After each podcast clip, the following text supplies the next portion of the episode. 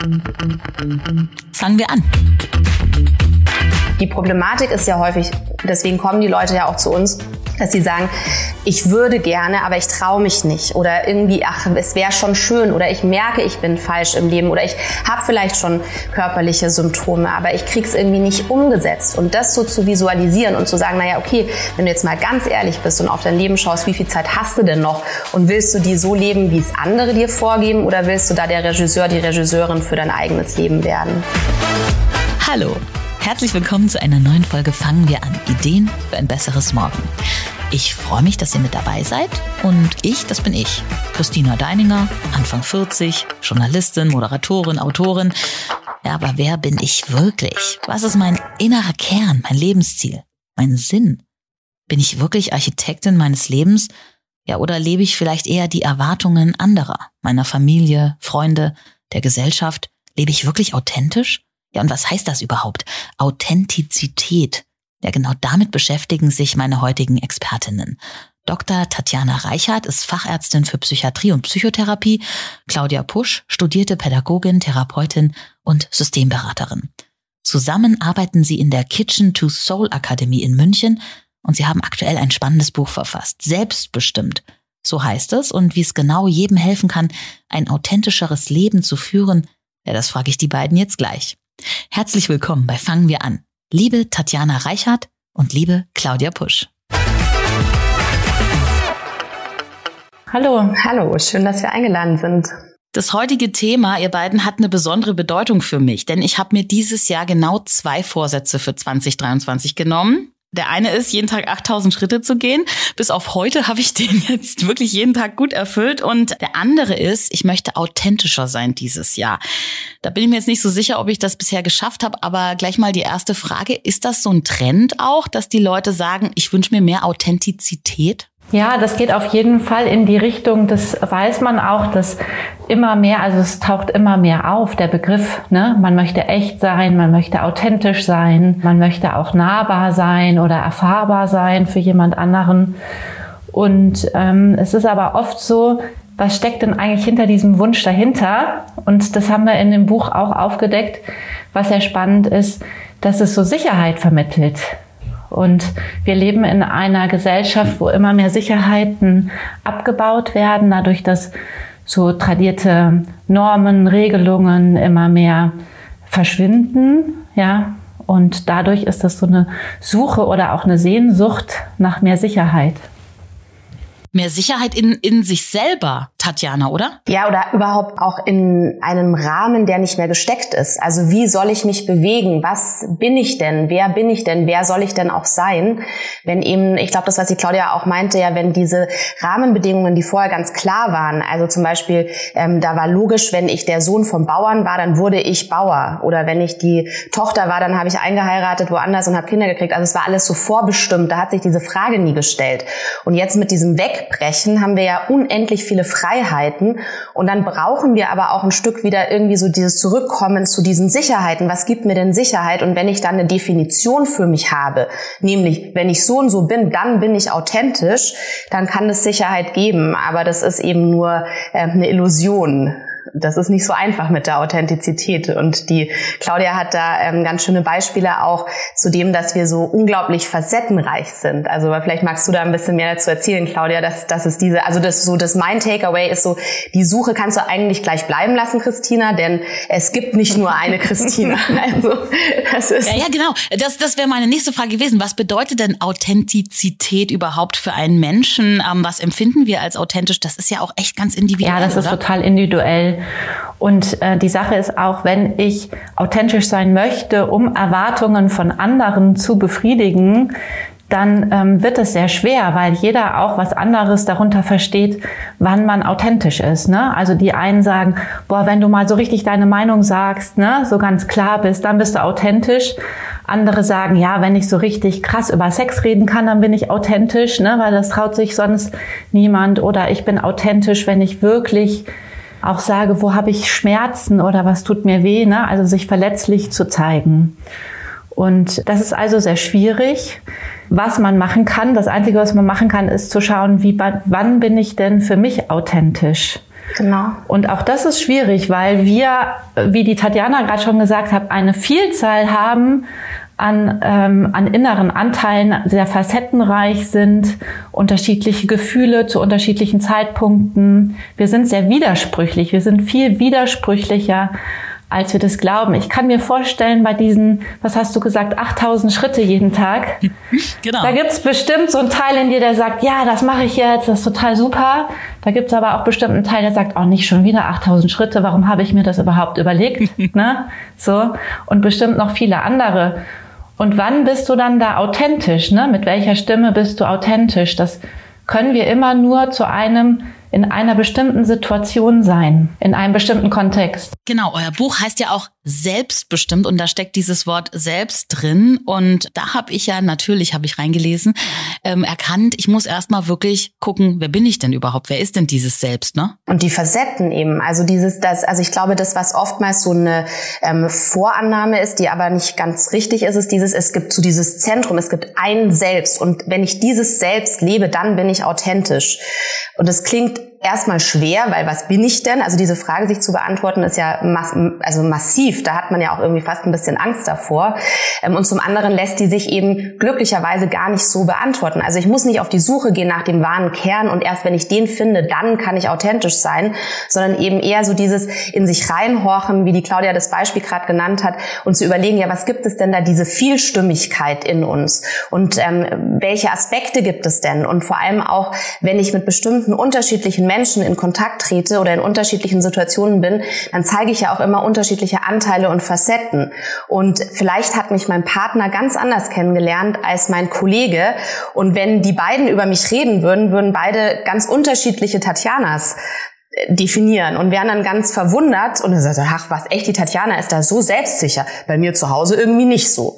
Also das kommt immer drauf an, auch wo wir sind und das, glaube ich, ist eine ganz große Erleichterung, dass wir eben nicht so, so immer dasselbe sein müssen, um authentisch zu sein, sondern uns eben erstmal kennenlernen und dann unterschiedliche Facetten auch unterschiedlich ausgeprägt zu leben. Das heißt auch auf der anderen Seite, dass wir vielfältiger sind, so als wir oft glauben, ja, und dass wir oft zu enge Zuschreibungen zu uns selbst haben. Ihr habt da ja auch ganz coole Taktiken beschrieben, dass ich erstmal wirklich so meine inneren Anteile erforschen sollte und dann so ein inneres Team in mir aufstellen innerhalb meiner ja, Leidenschaften und ja, Persönlichkeitsfacetten, die ich so habe und ein Teammanager davon sein muss oder den bilden muss. Was, was ist, darf ich mir denn darunter vorstellen? Ja, da darf jetzt die Tatjana das anfangen. Ich ergänze dann.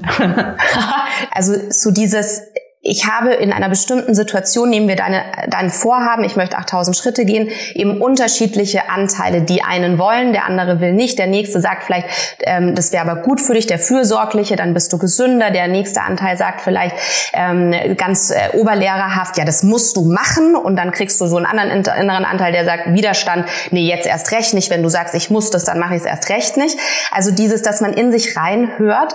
Und dann kann man diese, diese Stimmen, diese verschiedenen Facetten, also manchmal manchmal spürt man es ja förmlich so, der eine, also dass es so innerliche Zerrissenheit, Ambivalenzen gibt, dann, dann kann man sich das tatsächlich auch so ein bisschen aufmalen, ja, und kann sich überlegen, okay, also was passiert denn da gerade in mir, wenn es zum Beispiel nicht so einfach ist, ab morgen wirklich 8000 Schritte jeden Tag zu gehen? Welche unterschiedlichen Bedürfnisse stehen denn da auch dahinter? Und ähm, das könnte man auf jedes Projekt übertragen. Also gerade natürlich auch, wenn es um Selbstbestimmung geht.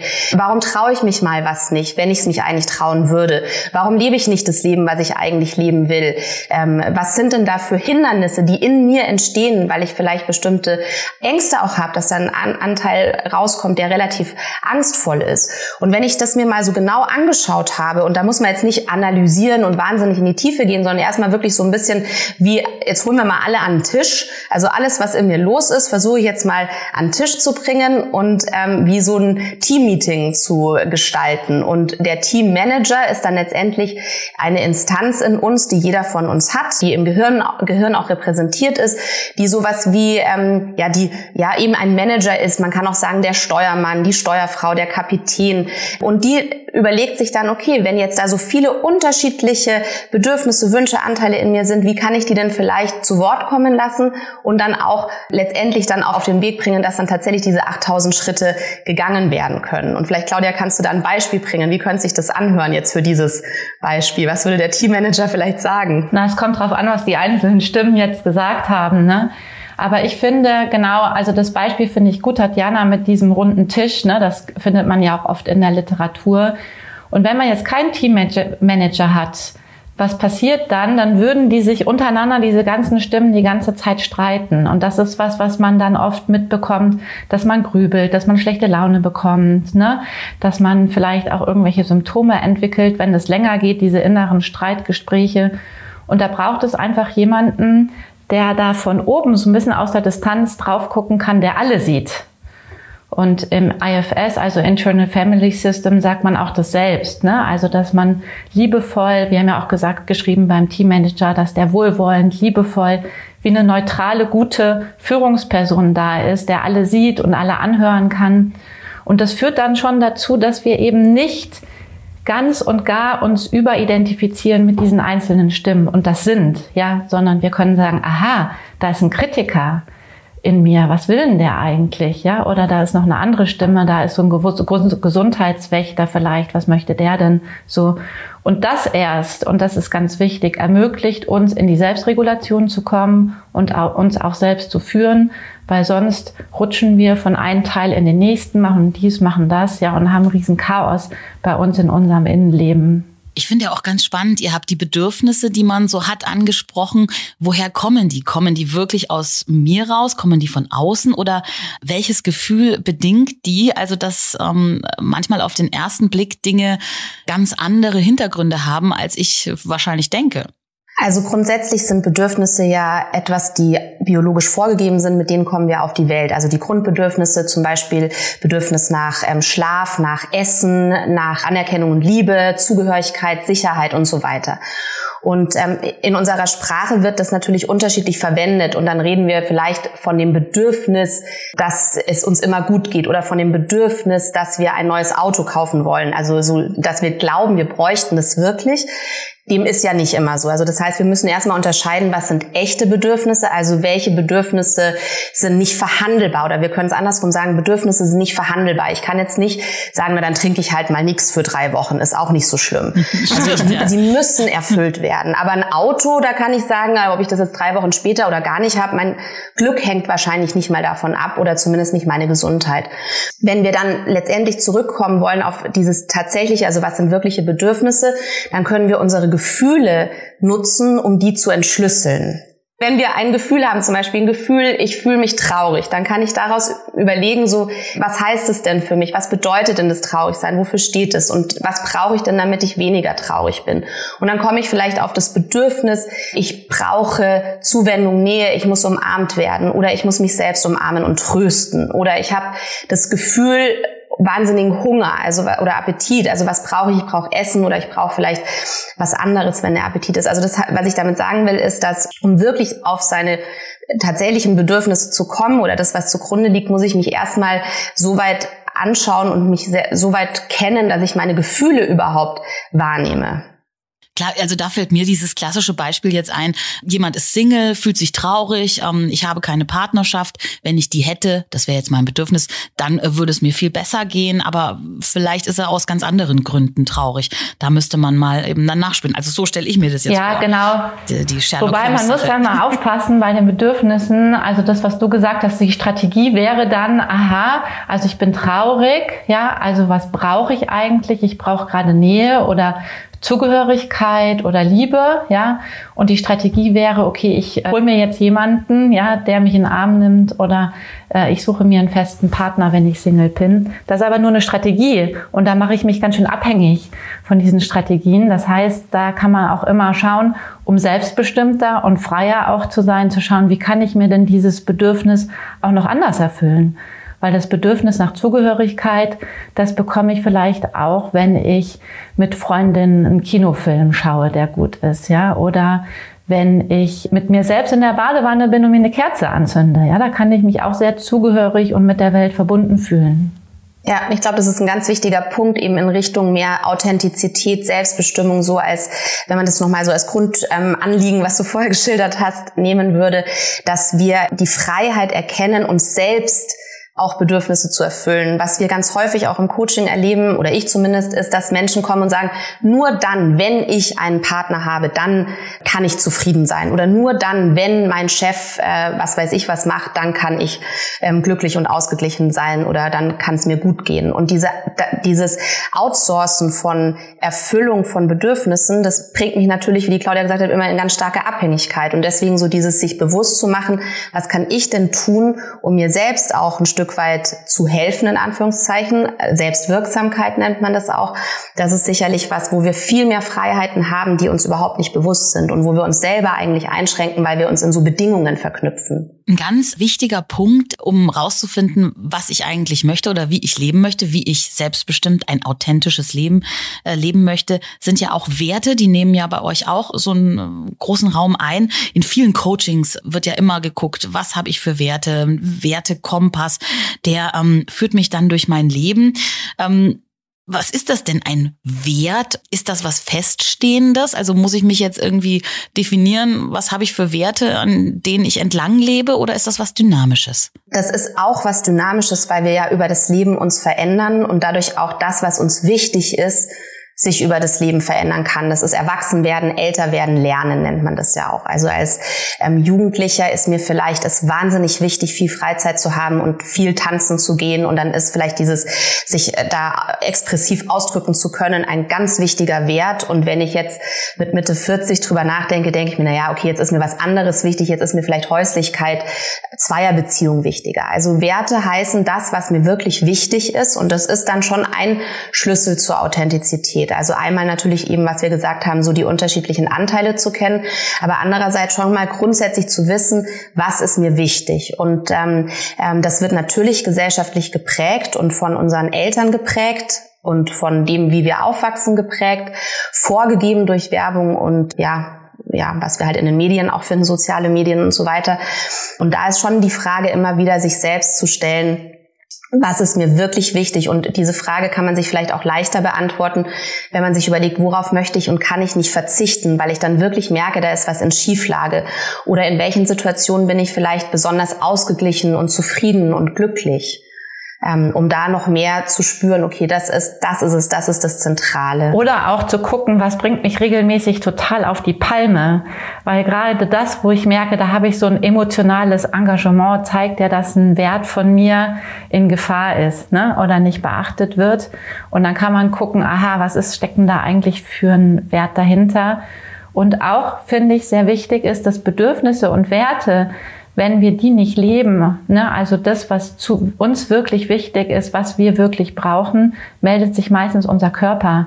Der sagt dann nämlich, schau mal, hier ist irgendwas in Schieflage geraten. Also unser Körper spürt, wenn wir nicht authentisch mit unseren Bedürfnissen und mit unseren Werten sind und leben. Ja, weil wir dann ständig im Stress sind quasi, weil wir uns immer wieder neu ausrichten müssen, im Stress sind und das nicht passt. Wir sind dann letztlich nicht im passenden Leben. Da habt ihr so eine Übung ähm, aufgelistet, die heißt Lebensband. Kann die jeder machen? Was ist das genau? Die habe ich geklaut von einem, einem Psychiater und Neurologen und ich finde die sehr, sehr ähm, schön und hilfreich und auch sehr intensiv. Das kann jeder machen, das, das, da sollte man sich drauf einlassen. Also man legt ein, ein Meter Band vor sich hin oder man kann auch bei dem großen Möbelhaus, gibt es auch diese Maßbänder, ein Meter Bänder kann man eins mitnehmen und dann hat man hier quasi eine, das soll das Leben bezeichnen. Also das ist das gesamte Leben von einem selber. Und dann kann man sich anschauen, okay, wo stehe ich denn da jetzt? Wo würde ich mich denn intuitiv von Null bis Lebensende, also Geburt bis Lebensende, wo würde ich mich denn da gerade einordnen? Also nicht gerade, sondern so, wie ich jetzt bin. Ähm, was glaube ich denn, wie viel ich schon gelebt habe, aber wie viel lebt, äh, Leben ist auch vielleicht noch vor mir? Und dann, wenn man dieses Band dann wirklich oder diesen Maßstab wirklich durchschneidet und sieht, okay, das ist jetzt maximal noch übrig, dann hat das eine ganz große Kraft, um zu sagen, okay, und jetzt ähm, werde ich mehr, wirklich mehr mich damit beschäftigen, was für mich relevant ist oder was meine ähm, Themen sind, was mir wirklich wichtig ist. Weil die, die Problematik ist ja häufig, deswegen kommen die Leute ja auch zu uns, dass sie sagen, ich würde gerne, aber ich traue mich nicht. Oder irgendwie, ach, es wäre schon schön. Oder ich merke, ich bin falsch im Leben. Oder ich habe vielleicht schon körperliche Symptome, aber ich krieg's irgendwie nicht umgesetzt. Und das so zu visualisieren und zu sagen, naja, okay, wenn du jetzt mal ganz ehrlich bist und auf dein Leben schaust, wie viel Zeit hast du denn noch? Und willst du die so leben, wie es andere dir vorgeben? Oder willst du da der Regisseur, die Regisseurin für dein eigenes Leben werden? Ich finde das auch eine gute Visualisierung, um sich klar zu machen, wie viele Weihnachten habe ich denn eigentlich noch? Wie viele Sommer habe ich denn eigentlich noch? Ja, ich bin gerade so ein bisschen aus meiner Midlife Crisis raus. Ne? Ich werde ja irgendwie demnächst irgendwann mal 50 und ich habe auch immer noch so gedacht, so, ah ja, das ganze Leben ist ja noch vor mir. Ich bin ja total jugendlich noch, ja. Aber meine Kinder sind faktisch jetzt schon groß, also schon Indikator, dass das schon vorbei ist. Und ähm, mir, ich habe so eine Übung ähnlich gemacht, mal mit so ähm, neun Quadranten, ja, für zehn Jahre, Lebensjahre und die mal durchzustreichen, wie viele man hat und wie viele noch übrig sind. Und das fand ich sehr erschreckend. Ähm, auf der einen Seite aber natürlich auch schön zu sehen, was ist alles schon da. Das finde ich auch wichtig, ja. So, also zu gucken, was habe ich alles schon gelebt, was habe ich alles im Gepäck und wie will ich da auch die nächsten Quadranten oder die nächsten Zentimeter auf dem Maßband auch noch leben. Ja, ich finde, es bringt einen Fokus und eine Priorisierung ins Leben. Ja, und ähm, da ist jetzt auch ganz interessant, wo du sagst, dass du da an so einem Wendepunkt auch schon mal warst in deinem Leben, unser Yin und Yang. Denn da habe ich mir heute gedacht, machen wir so ein kleines Werte-Yin und Yang. Dann habe ich mir aus eurem Buch so ein paar Wertebegriffe rausgeholt und ihr müsst gar nicht so viel drauf eingehen, aber so ähm, lernen wir euch vielleicht auch so ein bisschen kennen und äh, schauen mal, äh, wie authentisch ihr seid. Äh, seid ihr da bereit für das Werte-Yin ja, und Yang heute? Wir fangen Gerne. an. Okay, also ihr könnt beide antworten. Das erste Paar ist natürlich so ein ganz klassisches Sicherheit oder Freiheit. Freiheit. Auf jeden Fall Freiheit. Ich äh, denke auch, Tatjana, das verbindet uns wirklich im großen Maße, dass wir, das haben wir auch geschrieben in dem Buch, dass es schon so einen inneren Antreiber zur Selbstbestimmung und zur Freiheit geht. Also wir haben ein ausgesprochen, vielleicht überhöhtes Bedürfnis nach Autonomie, kann man sagen. Was ja. auch nicht, was auch nicht immer leicht auszuhalten ist für einen selber und für die anderen auch nicht. Aber wir verstehen uns darin, glaube ich. Ja. Manche Paare klingen ganz ähnlich, ähm, sind aber vielleicht doch ein bisschen anders unterschiedlich. Freundschaft oder Liebe? Ich würde sagen Freundschaft. Ja, würde ich auch sagen Freundschaft. Erfolg oder Lernen? Ich finde, es kommt immer darauf an, was man unter Erfolg versteht. Ne? Also ja. ich bin ja so eine mhm. Systemikerin, da hat man es immer schwer mit Ja mhm. oder Nein. Es ist immer ein sowohl als auch, ne? Und gleichzeitig und so. Das darf genau. man ja auch sagen. Deswegen, also für mich ist ein großer Antrieb Lernen, das war es schon immer. Und das habe ich irgendwann entdeckt, dass das für mich auch ein Hauptmotor ist, mich zu entwickeln, mich weiterzuentwickeln, Neues zu lernen.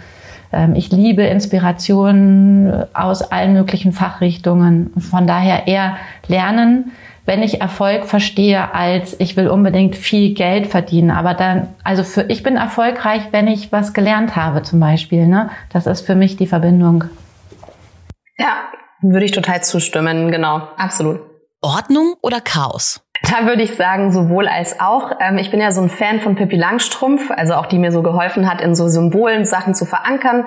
Ähm, und meine andere Geschäftskollegin, ähm, mit der ich das Kitchen to Soul gegründet habe, die hat mal gesagt, aber es braucht zu jeder Pippi auch eine Annika, sonst klappt es nämlich nicht in der Umsetzung. Und deswegen glaube ich auch beides. Und wenn ich ehrlich bin, dann glaube ich, habe ich mehr Ordnung als Chaos in meinem Leben. Also wenn ich authentisch bin, muss ich sagen, ist das, würde ich mir vielleicht manchmal mehr Chaos wünschen, aber eigentlich habe ich mehr Wert, lege ich mehr Wert auf Ordnung. Das würde ich allerdings auch sagen, Tatjana. ja. Und bei dir, Claudia? Ich liebe die Ordnung. Ich schaff's nur immer nicht manchmal, ja, das hinzukriegen. Und deswegen mag ich sehr strukturierte und ordnungsliebende Menschen, aber auch chaotische Menschen, aber auch nicht, wenn sie zu chaotisch sind. Ich habe so in meiner Wohnung so ein paar Schmuddelecken, das ist sehr chaotisch und andere, die müssen sehr aufgeräumt sein. Also ich habe so beides, würde ich sagen.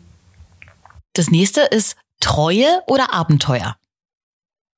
Ah, das ist aber auch echt schwierig. Nee, das ist gar nicht schwierig. ja, das ist total einfach. Okay. Claudia, jetzt hoffe ich, dass wir das Ähnliches sagen. Wieso was Ähnliches? Ja, ich finde auf jeden Fall Abenteuer. Ne? Also das ich Leben auch. ist einfach zu kurz, um irgendwie Also ich finde Loyalität ist total wichtig, ne? So, aber mhm, stimmt, das ja, ist was genau, anderes, das ist was ja, anderes. Das stimmt. Das ist schon, mhm. dass es was Verbindliches hat, auch was Zuverlässiges hat. Aber ich bin auf jeden Fall mehr für Abenteuer. Und es ist, glaube ich, auch schwierig, wenn man sich jetzt dem Wert der Treue so hoch verschreiben würde, dann würde man, glaube ich, Schwierigkeiten bekommen, authentisch zu leben. Weil ich verändere mich ja über mein Leben. Und wenn ich jetzt sagen würde, ich gebe irgend, also es muss jetzt nicht nur in einer Paarbeziehung sein, ich gebe einen Treueschwur für irgendetwas, für ein Verhalten von mir ab. Und dann müsste ich mich mein ganzes Leben diesem Treueschwur unterordnen, obwohl ich mich eigentlich verändert habe, ähm, dann kann ich ja gar nicht mehr dem dynamischen Modell des Selbst, des Nachkommen und meine Entwicklung auch einbringen. Also deswegen glaube ich, ist, ist es auch gar nicht so realistisch mit den Treueschwüren. Sehr, sehr spannend. Das war schon das Yin und Yang. Und ähm, wenn wir nach unseren Werten leben, handeln wir in dem Moment ja selbstbestimmt. Aber ihr sagt ja auch, da liegt der Knackpunkt. Dahinter muss auch irgendein Sinn stecken. Also ähm, nur wenn wir das, was wir leben, uns auch sinnvoll erscheint, dann können wir authentisch sein. Kann man das so sagen? Habe ich das richtig verstanden? Also ich würde, ich weiß jetzt nicht, ob ich es mit Authentizität sofort zusammenbringen würde, aber in jedem Fall ist es wichtig, dass wir einen Sinn im Leben sehen und auch einen Sinn, in dem, was wir tun. Und oft ist es ja, dass wir merken, irgendwie spüre ich keinen Sinn mehr in meinem Leben. Also das ist auch das, wo viele Coaches zu uns kommen, wo die sagen, ich bin total gelangweilt oder ich bin einfach immer total gestresst, ja. Weil das, wo ich aktiv sein kann, wo ich arbeite, das entspricht nicht meinen Werten vielleicht, ne? Weil ich da eigentlich freiheitsliebender Mensch bin, aber ich muss da von 9 to 5 irgendwie sitzen und meinen Urlaub beantragen und darauf warten, dass mir das jemand genehmigt, ne? So, das entspricht nicht meinen Werten. Also insofern ist das natürlich schon sehr eng miteinander gekoppelt. Und auch wichtig, sich das im Leben, finde ich, das ist zentral, ja. Also was gibt mir Sinn, weil das gibt mir auch Kraft. Da bin ich im Flow, ja. Da ähm, bin ich auch gesund, langfristig gesund. Und die Kombination mit Authentizität könnte man so rum vielleicht sehen, dass wenn ich ähm, authentisch lebe, dann habe ich eine größere Chance, auch eine Sinnhaftigkeit im Leben zu spüren, weil dann lebe ich ja stimmig. Stimmig zu mir, zu meinen Werten, meinen Bedürfnissen, meinen Ansichten. Und dieses Stimmige ist ja das, was dann am Ende auch die Sinnhaftigkeit letztendlich ähm, füttert. Ja, also dieses, ich bin eben ähm, mit dem einverstanden, mit dem Leben, mit dem, was ich für Entscheidungen treffe, mit der Arbeitsstelle, mit meinem Partner, mit der Partnerschaft in den, nicht überall, nicht zu 100 Prozent, das geht ja nicht, aber in, in, den, in den wesentlichen Aspekten einverstanden. Und daraus ergibt sich dann eben die Sinnhaftigkeit. Also befruchten sich Sinnhaftigkeit und Authentizität gegenseitig. Vielleicht muss man da auch ein bisschen unterscheiden. Es gibt sowas Überdauerndes, was uns, wo wir sagen, da bin ich authentisch, ne, was wir auch in dem Buch fördern, dieses, wer bin ich eigentlich oder wer will ich mehr sein auch, ne, so.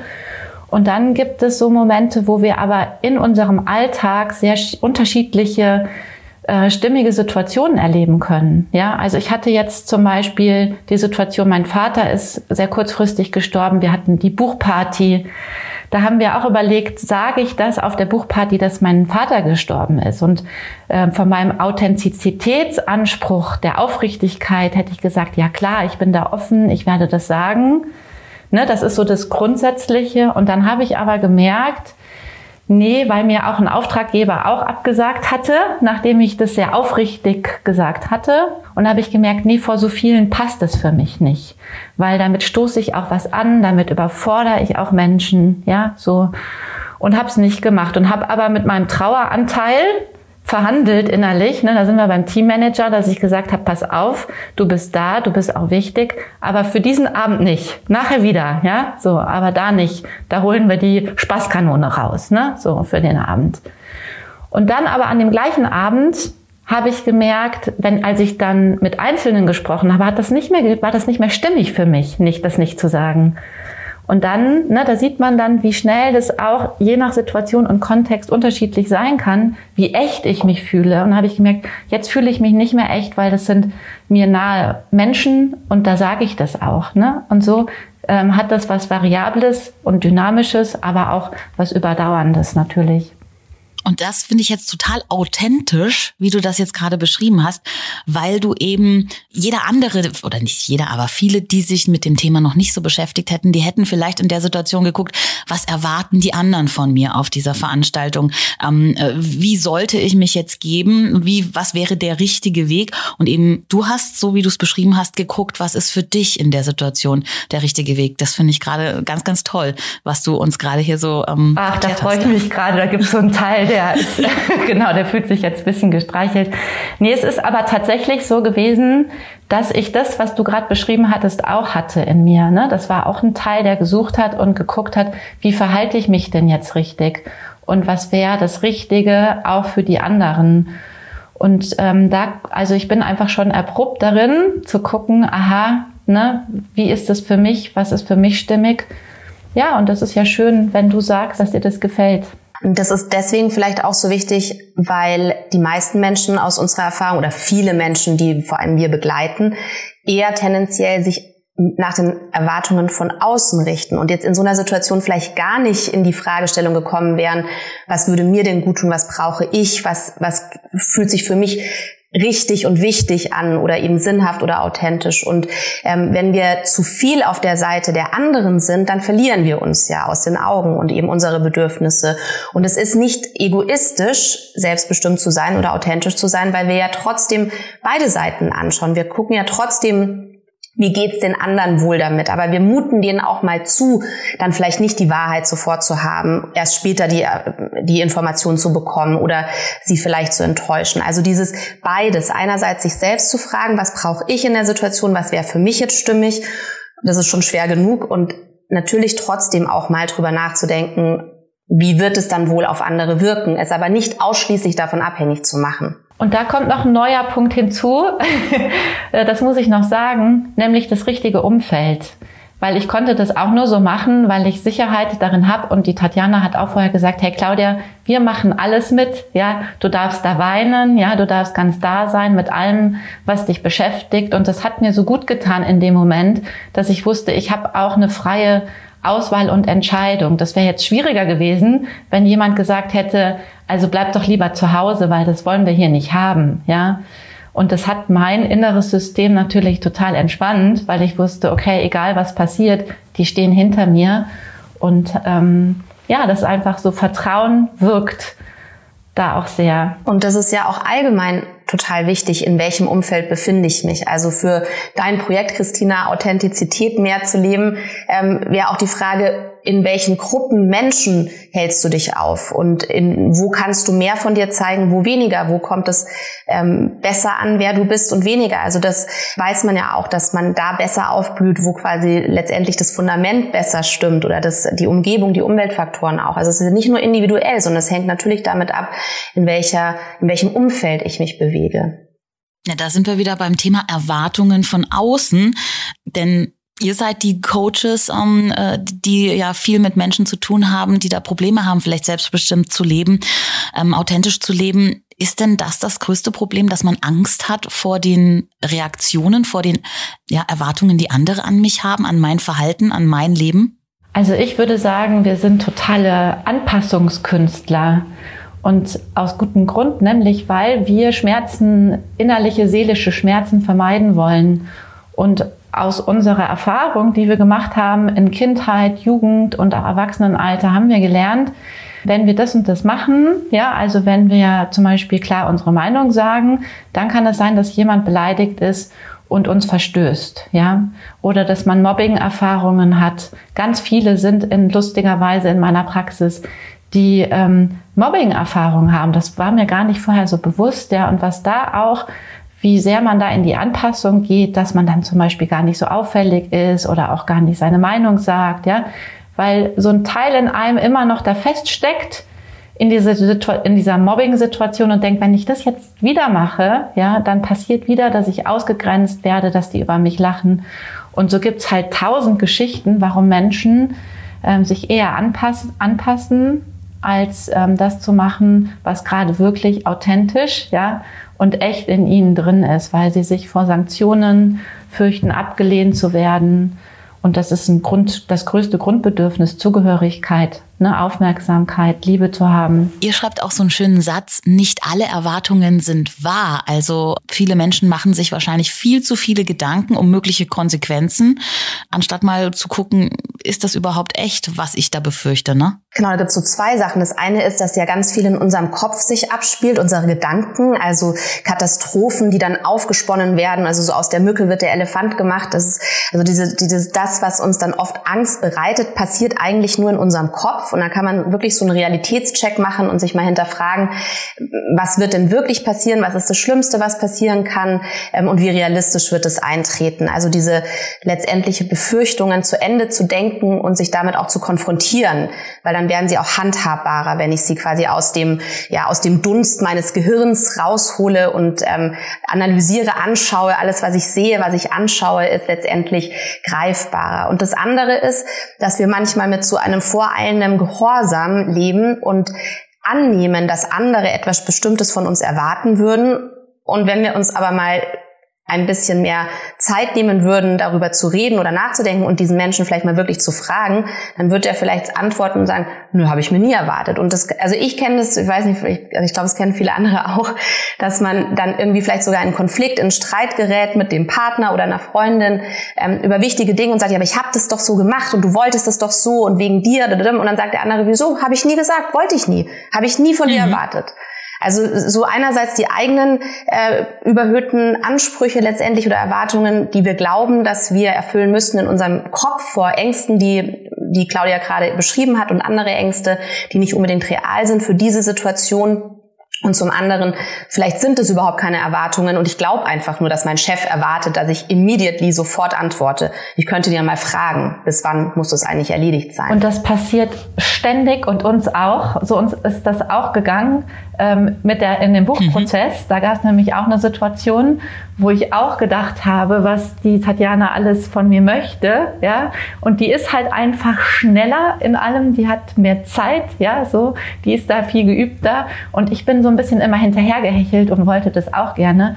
Und habe irgendwann gedacht, so, oh, die Tatjana denkt bestimmt, ich bin ein totaler Loser, ein totaler Vollpfosten, überhaupt nicht hilfreich, ja. So, und dann haben wir, dann haben wir wirklich auch ein Gespräch geführt und Tatjana, ich weiß noch, was du, du hast zu mir gesagt, nein, du enttäuscht mich nicht, Claudia, ich bin nicht enttäuscht, ja. Und das hat mir total gut getan und da aber auch drüber zu reden, ja, und da aufzupassen und zu sagen, wir haben alle unsere Muster, wenn wir uns mal so beobachten im Alltag, ja, das passiert ständig, dass wir denken, irgendwas erfüllen zu müssen und das mal einen Stopp zu sitzen und zu hinterfragen, ist es wirklich so?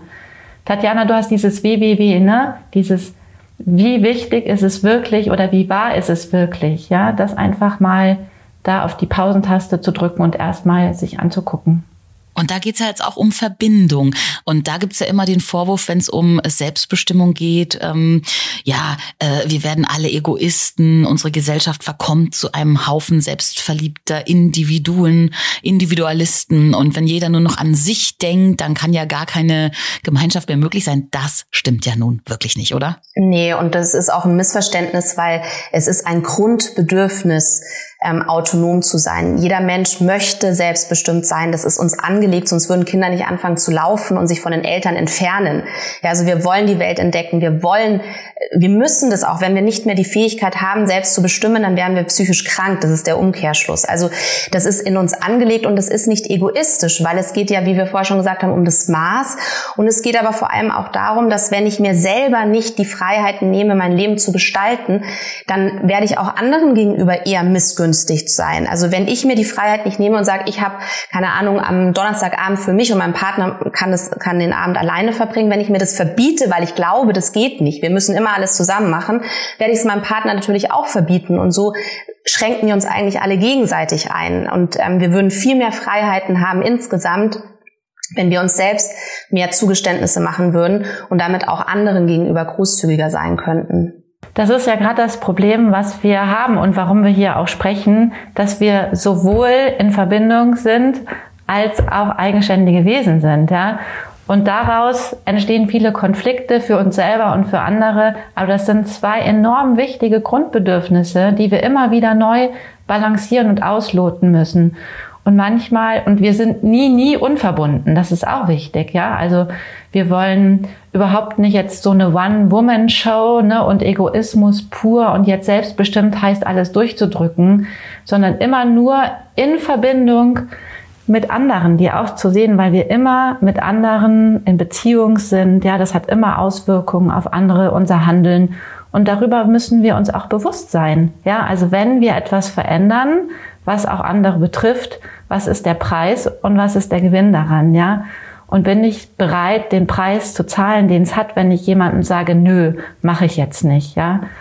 Das, da liegt eine Kraft drin, das sozusagen, ja? Und das ist auch mal wichtig und gut. Aber manchmal geht es auch darum zu sagen, seine eigenen Bedürfnisse zugunsten von anderen auch zurückstellen zu können. Also beides. Ich finde, das ist ohne einander gar nicht denkbar. Ja, wie auf einem Kontinuum, zwei Pole und ich changiere immer dazwischen. Und ein, eine Ergänzung, ich kann ja auch zum Beispiel sehr selbstbestimmt einen Kompromiss eingehen oder einen Konsens treffen. Sehr selbstbestimmt, weil ich freiwillig dazu Ja sage, ähm, ein, etwa, eben etwas nicht zu tun oder etwas zu tun, was ich jetzt vielleicht per se gar nicht getan hätte. Und dann erst darüber lerne ich ja auch noch Neues kennen. Also wenn ich immer nur das machen würde, was mein Stiefel ist, ähm, würde ich ja auch nichts Neues lernen, weil ich ja auch nicht inspiriert werden könnte. Also es braucht schon so eine eine Offenheit, so dass ich noch ein bisschen, dass, dass ich diffus oder wie sagt man das, dass, dass ich diffundiert werden kann, also dass dann noch andere Ideen in mich eindringen können und ich nicht nur so eine Grenze habe und sage, das bin ich und nichts anderes. Das finde ich einen guten äh, Punkt mit dem Kompromiss, dass der eine bewusste Entscheidung eben auch sein kann aus meinem Selbst heraus. Ähm, sind wir schon fast am Ende? Klang schon fast wie so ein Fazit. Am Ende eure Vision in Sachen mehr Authentizität, mehr Selbstbestimmung für alle. Wie äh, müsste so eine Welt aussehen? Wie kommen wir dahin? Was wären die ersten Schritte? Also, was, was, was ich mir wirklich wünschen würde, dass die Menschen wieder ihre Menschlichkeit entdecken. Das ist wirklich für mich so extrem wichtig, weil ich merke, dass viele in so Hüllen leben, ja, auch in Gesprächen, es fällt mir immer wieder auf, ja, dass die eher leben in dem, was wir schon gesagt haben, was, äh, wer muss ich sein und dass man ganz geschickt ist, sich anzupassen, ja. Und ich finde Menschen, also ich werde so richtig, komme da in so eine Nahbarkeit, mit jemandem, der sich zeigen kann, auch in der Verletzlichkeit.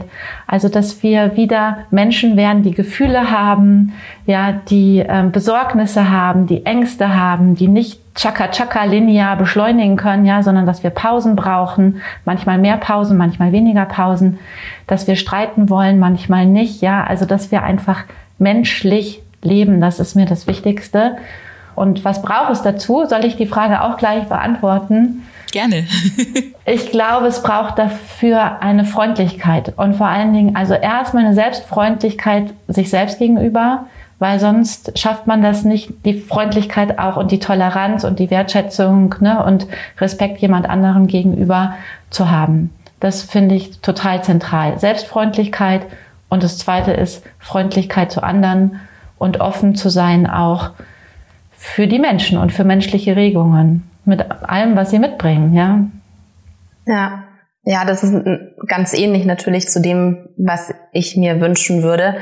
Ähm, ich kann es vielleicht noch auch ergänzen durch das, dass wir uns immer mehr entfremden und das in unserem Kontext Selbstbestimmung sicherlich nicht Selbstoptimierung bedeutet. Ganz im Gegenteil, meine Vision wäre, dass wir wegkommen von der Selbstoptimierung hin zu der dem wieder sich selbst kennen. Also das sind natürlich mit dem, mit dem lieben, liebevollen, selbstfreundlichen, aber auch, dass, dass wieder mehr, wieder, wir uns wieder mehr auf uns auch selbst verlassen und auch nicht so viel die Sicherheit und ähm, die Fragen im Außen suchen, sondern uns wieder mehr auf uns besinnen. Das ist vielleicht ein komischer Begriff, aber dieses sich auf sich selbst zu besinnen, um dann tatsächlich Teil am Leben haben zu können und es, und auch den Mut aufzubringen, dann eventuell zu scheitern und eventuell tatsächlich irgendwie ähm, einen Fehler zu machen oder irgendwas zu verpassen oder zu, ja, das, was falsch läuft. Aber wenn ich immer nur versuche, ähm, in dieser Entfremdung zuzuschauen und mich immer nur auf der sicheren Seite zu bewegen, bin ich ja nicht Teil des Lebens. Und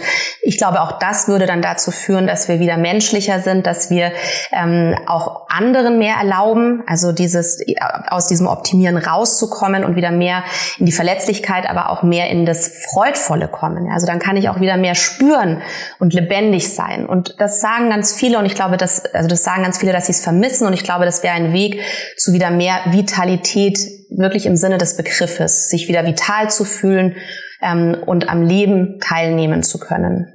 Und da gibt ja euer ähm, Buch ganz, ganz viele tolle Tipps und Anregungen. Also da sind viele kleine so Übungen drin, die man selber machen kann, viele so Fragen, die man sich stellen kann. Ähm, jetzt am Ende für alle, die jetzt zuhören, würde ich mich freuen über zwei kleine Tipps, an jede Hand einen. Ähm, für, für jeden, der zuhört und sich denkt, Mensch, das kann ich heute schon umsetzen, um morgen was in meinem Leben in Sachen Authentizität und mehr Selbstbestimmung zu verbessern. Habt ihr da zwei Tipps? Genau, wir haben vorher abgesprochen, wie wir das machen, mit uns gegenseitig die Bälle ah. zu werfen und das hat überhaupt nicht funktioniert, weil wir uns eigentlich melden wollten. genau, so ist das. Also zum Thema Authentizität ist es gut, mal seine innere Mannschaft kennenzulernen und seinen inneren Teammanager ähm, so, ähm, wie sagt man denn, ein bisschen zu trainieren, ja, dass der eingeschaltet wird. Und da hilft es schon einfach mal fünf Minuten, sich hinzusetzen und mal zu horchen, was gibt's denn da eigentlich alles in mir? Wer spricht denn da? Und es können Gefühlsregungen sein, das können Körperempfindungen sein, das können Gedanken sein. Und da mal zu schauen, aha, wer ist denn das? Ist das so ein Kritiker, der gerade da ist, ja? Oder ist das einer, der sich gerade, ist da noch jemand, der sich gerade schämt? Ist da jemand, der sich schon freut? und einfach mal stillzusetzen und einfach mal zu lauschen und die wahrzunehmen. Das hilft schon sehr. Und wenn, wenn man dann möchte, kann man das aufschreiben oder immer wieder sich am Tag dann zu fragen, was ist denn jetzt eigentlich gerade so im Vordergrund? Ja, gibt es vielleicht sogar auch innere Anteile, die sich oder Facetten in mir, die sich gerade widersprüchlich sind, dass ich merke, ja, eigentlich hätte ich schon Lust dazu aber eigentlich möchte ich auch gerade gerne wegrennen, so, ne? Und das alleine, ohne sich zu entscheiden, das ist schon Authentizität. Damit ist man schon echt, wenn man das wahrnimmt, in der Fülle, was in einem ist. Mehr nicht. Ja. Und ich würde ähm, einen Tipp geben, dass man sich überlegt, in welchen Bereichen des Lebens bin ich denn schon authentisch oder selbstbestimmt. Ähm, dass wir auch aus so einem Defizit- und Mangeldenken rauskommen. Weil es gibt ja tausend Gelegenheiten, wo ich sehr wohl schon Entscheidungen treffe und auch eindeutig weiß, was ich möchte. Und dass wir uns darüber ein Stück weit bewusster werden und das vielleicht auch mal aufnotieren und ähm, Stichpunkte dazu finden und das zu reflektieren. Und die zweite Übung wäre vielleicht, wenn ich das noch ausprägen möchte oder ausüben, also mehr üben möchte, einmal am Tag, zum Beispiel beim Zähneputzen, sich zu fragen, wie geht's mir eigentlich gerade? Was brauche ich eigentlich gerade? Um so eine Art von Selbstwahrnehmung zu schulen, aus der sich dann ja auch ergibt, also was ist mir wichtig, was, was brauche ich, wer bin ich gerade, was ist denn eigentlich gerade los?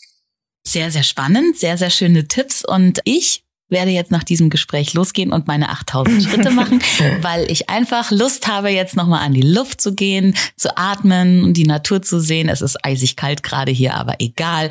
Ähm, ja, das mache ich jetzt selbstbestimmt und äh, froh. Ich danke euch sehr für dieses Gespräch, liebe Tatjana, liebe Claudia. Vielen, vielen Dank. Vielen Dank für deine Fragen, Christina. Ja, danke. Und viel Spaß beim Laufen. danke. Das war Fangen wir an. Ideen für ein besseres Morgen.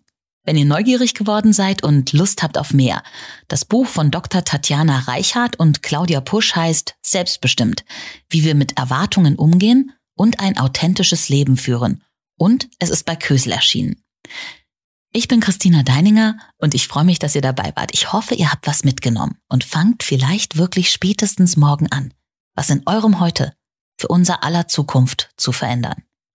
Hört in euch rein, fühlt eure wahren Bedürfnisse und spürt, was ihr wirklich braucht und welche Erwartungen von außen euch vielleicht klein machen. Geht in Verbindung, seid authentisch und frei, aber dabei immer freundlich zu euch und zu den Menschen um euch herum. Wir freuen uns über eure Rückmeldung, am meisten natürlich über eine Bewertung auf der Podcast-Plattform eurer Wahl oder per Mail an podcast@penguinrandomhouse.de. Ja, und jetzt einfach abonnieren und keine Folge mehr verpassen. Fangen wir an.